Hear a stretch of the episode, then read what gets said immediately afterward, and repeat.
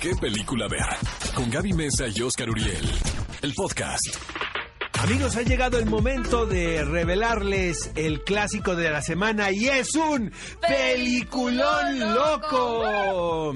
En el nombre del padre, una película de 1993 de Jim Sheridan. Caray, recuerdo perfecto cuando vi esta película en un cine en la ciudad de Los Ángeles. Era casi fin de año, entonces veo una marquesina como las de antes, ya sabes que Ah, estaban, película, que estaban bien, Oscar. bien, bien producidas, no como ahora.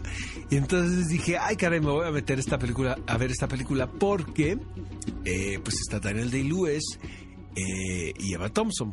¿No? Tiene que estar Y bien. realmente, este, hijo, qué, qué viaje es, porque es el recuento eh, de una manera muy tradicional de una injusticia tremenda que se cometió entre muchísimas que suceden en todas partes del mundo. Pero aquí, en los años 70, Jerry, eh, interpretado por Daniel Day-Lewis, es encarcelado al ser acusado de ser partícipe de un acto terrorista por parte del IRA.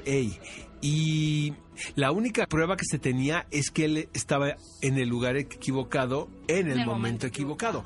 Pero no había nada más que lo acusara. A la presunto culpable, ¿no? Salvo, sí, salvo las ganas de buscar un chivo expiatorio para culpar. Y eh, bueno, llegó la crueldad de la ley a tal manera que encarcelan al padre, nada más por ser el padre de él. O sea, están los dos personajes en la cárcel.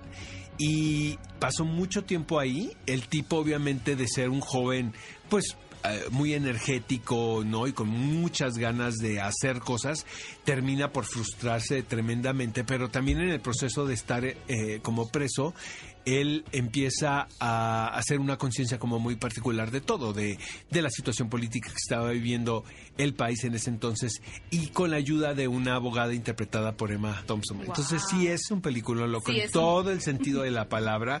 Eh, Siete nominaciones al Oscar. Exactamente. Y sí es una película muy tradicional, es muy anecdótica, pero qué manera de Jim Sheridan de captar el momento en el que se suceden estas cosas y de presentar el cuadro, ¿no? Y el, pa- el panorama que se vivía a partir de este conflicto en Inglaterra. Los años 70, exactamente. Pues sí, que es un peliculón loco que ustedes no tienen ningún pretexto porque está disponible en el catálogo de Cinépolis. Click.